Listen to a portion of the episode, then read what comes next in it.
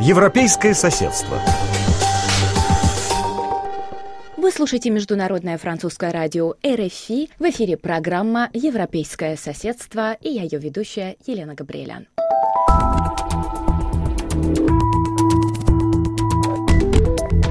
30 октября датское энергетическое агентство одобрило строительство участка газопровода «Северный поток-2», своевременный запуск которого оказался под вопросом из-за отсутствия решения Копенгагена. Дания была последней европейской страной, разрешение которой требовалось для реализации энергетического проекта.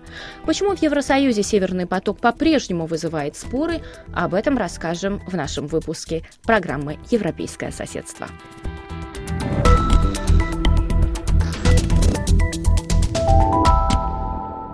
Северный поток-2 получил долгожданное разрешение от Дании на строительство участка газопровода по континентальному шельфу к юго-востоку от датского острова Бархольм в Балтийском море.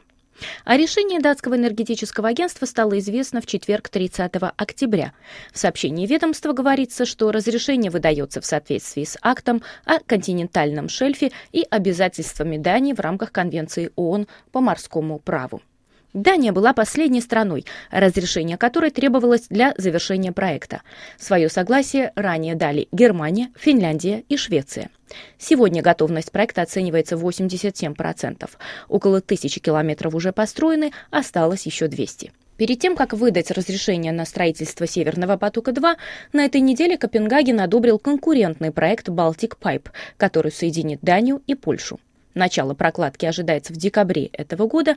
Газопровод проходит по территории, где запланировано строительство Северного потока, которое началось 4 года назад. На этой неделе Россия и Еврокомиссия обсудили вопрос о прокладке Северного потока-2 через Данию. Ранее в российском Минэнерго не исключили строительство газопровода в обход Дании в случае отказа Копенгагена. Однако на это потребовались бы дополнительные средства. На сегодняшний день Евросоюз зависит от российского газа на 30%, однако с запуском Северного потока эта зависимость может возрасти как минимум вдвое, что вызывает беспокойство в ряде европейских стран. Примечательно, что 55-я Мюнхенская конференция по безопасности в этом году началась именно с обсуждения энергетического вопроса. В ходе конференции Ангела Меркель заверила, что «Северный поток» будет достроен. В то время как 90% евродепутатов от Германии выступают против проекта, в Бундестаге противники в меньшинстве. Менеджер правозащитных и исследовательских проектов немецкой организации «Солидарус» Алексей Козлов в интервью РФИ объяснил, в чем же причины немецкого парадокса. Германия сейчас э, в очень выгодной позиции относительно Нордстрима. Э, ей очень выгодно сохранять как бы нейтралитет. То есть, если он случится, уже перечисленные выгоды будут. Германия получает наилучшую позицию от Nord Stream 2, ну, за исключением воздействия на окружающую среду, но, опять же, это в основном не на ее территории. Если он не случится, то э, они также могут сделать хорошее лицо и сказать, окей, вот, э, мы учли все эти экологические как бы дела, и э, в этом смысле все хорошо. Поэтому у нас была конференция в Берлине, и почти никто из серьезных э, э, decision-мейкеров не поучаствовал и не откомментировал. Либо отказались, либо вообще не ответили на наше приглашение. Вот. Здесь следует еще понимать ситуацию в, на текущем моменте в э, немецком политическом ландшафте, где 26% ЦДУ и 24% зеленые. И это значит, что очень возможно, что следующая э, коалиция будет просто черно-зеленая. И, естественно, зеленым невыгодно сейчас также ничего говорить про Nord Stream, потому что им нужно будет отвечать в той или иной степени, когда они будут... Да, да, да. Если они сейчас будут против, а он случится при ЦДУ, и они войдут в коалицию, они также должны быть против, а он уже будет актуальным проектом. Эксперт считает, что в Германии общественное мнение относительно этого проекта в целом положительное, и убедить граждан в том, что Северный поток представляет угрозу всей Европе, будет непросто, даже если зеленые сделают эту тему приоритетной в своей повестке.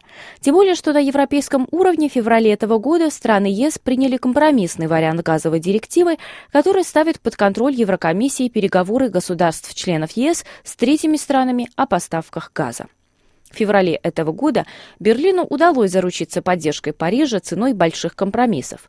Франция настаивала на пересмотре директивы, что достаточно осложнило попытки Берлина заручиться поддержкой блокирующего меньшинства стран ЕС, чтобы не допустить пересмотра газовой директивы. Отметим, что в проекте «Северный поток» наряду с «Газпромом» участвуют немецкие концерны Wintershell и Uniper, голландско-британская компания Shell, австрийская OMV, а также французская NG. Последняя, по словам российского аналитика Михаила Крутихина, получила очень выгодные условия контракта. Французское правительство не в силах изменить решение, корпоративное решение этой компании. Там нет ничего нелегального. А компания заинтересована финансово в том, чтобы участвовать в финансировании. Вот э, почему финансово? У нее есть соглашение с «Газпромом».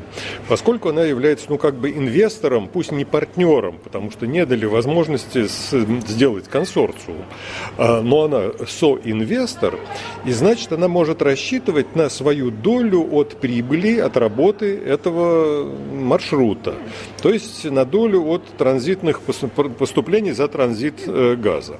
А по финансовому соглашению она будет получать эту долю независимо от физического объема газа, который будет транспортироваться. То есть своя доля от пропускной способности газопровода. Это потрясающее соглашение. То есть там есть газ, нет газа, им не важно. Они вот вложили деньги и потом на протяжении нескольких десятилетий будут получать стабильный доход. Михаил Крутихин считает, что Франция не будет портить отношения с Россией из-за этого проекта, несмотря на имеющиеся экологические и геополитические издержки.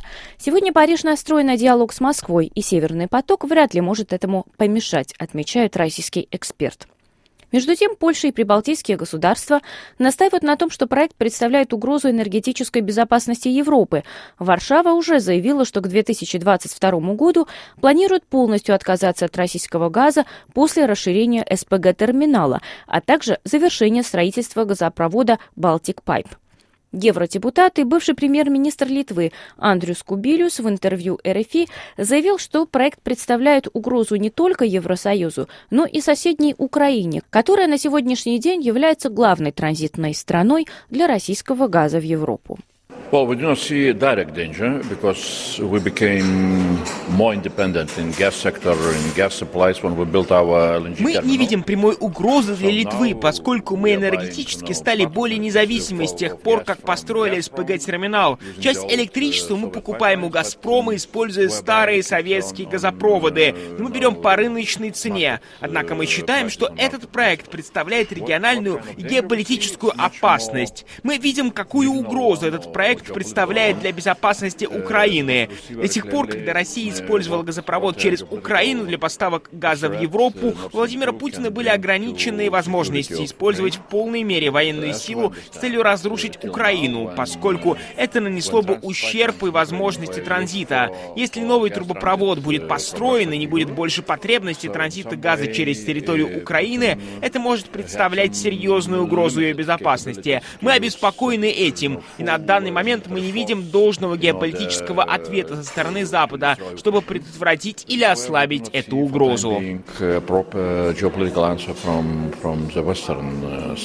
О своей жесткой позиции в отношении этого проекта неоднократно высказывались и в США. Вашингтон угрожает применить санкции, которые могут затруднить строительство газопровода. В начале октября в ходе визита в Литву глава Минэнерго США Рик Перри заявил, что США готовы рассматривать возможность поставлять Европу свой газ, предоставляя рынку больше конкуренции и свободы. Это была программа «Европейское соседство». Я ее ведущая Елена Габриэлян. Оставайтесь на волнах РФИ.